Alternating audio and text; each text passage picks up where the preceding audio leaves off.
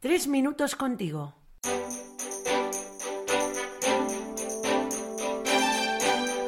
Muy buenas, soy Luis, qué alegría, qué ilusión poder compartir de nuevo tres minutos contigo. Y precisamente de ese tema vamos a hablar hoy, de la ilusión. Y nos acompaña una vez más Antonio Sierra, estudiante de quinto de medicina y colaborador también ha sido de Jóvenes Católicos. Hola, Antonio. Hola, Luis. Teniendo en cuenta que encaramos con ganas e ilusión este nuevo año, queríamos tratar este tema, ¿no? De la ilusión, porque además hemos celebrado hace pocos días la Epifanía. Eso es, la venida de los Reyes Magos, que es una llamada a ser niños otra vez. Pues sí. Y, bueno, Jesús decía que esa es precisamente la llave para la vida eterna. No nos vamos a engañar, Luis, muchos buscamos a alguien con, con quien envejecer, ¿no? Pero hay quien dice que lo bonito es encontrar a alguien con quien poder ser siempre como niños. Es que es muy bonita la ilusión de los niños. Además, nosotros yo creo que podemos vivirlas, no sé si estarás de acuerdo, sin ingenuidades, sin niñerías, con naturalidad. Así hemos visto actuar muchas veces a nuestros mayores, que a pesar de los años saben en muchas ocasiones sonreír en medio de las adversidades. Y lo que hemos echado de menos sus sonrisas este año pasado, ¿no? Aunque las teníamos que ver por pantallas, pero no es lo mismo que estar presentes. No es lo mismo. No es lo mismo.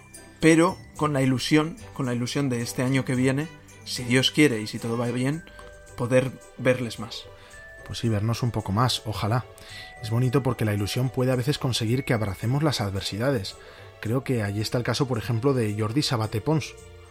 ¿Tú sabes este chico lo que pone en la descripción de su perfil en redes sociales? ¿El qué pone? Pone seis años con ELA enfermedad mortal sin tratamiento.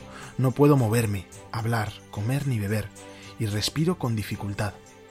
Inmediatamente es impresionante, pone, amo la vida. Es que es súper impactante, ¿no? ¿Qué te dice a ti? ¿Qué te suscita? Eso sí que es ilusión y pasión por la vida que nos puede transmitir a los demás en medio de nuestros pequeños problemas. A mí me alucina, Luis, que hay muchos casos como él, así con esa positividad.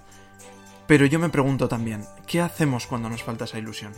porque hay muchas personas que están sufriendo ahora. ¿Qué hacemos si la perdemos? Esa es una muy buena pregunta y muy difícil. Yo creo que muchas veces nos ha podido poner en un brete. ¿Qué pasa cuando podemos perder la ilusión? Y yo creo que es importante recordar, aun en momentos difíciles como los que hemos pasado, por ejemplo el año 2020, o en momentos difíciles como los que nos va a tocar vivir, que con la alegría de que somos hijos de Dios, es importante permitirnos un día triste, un mal día como decía Chiquita de la Calzada, una mala tarde la tiene cualquiera. y eso seguro que es muy clave, apoyándonos en estos ejemplos, ¿no? Y seguir aprendiendo a valorar la vida cada día.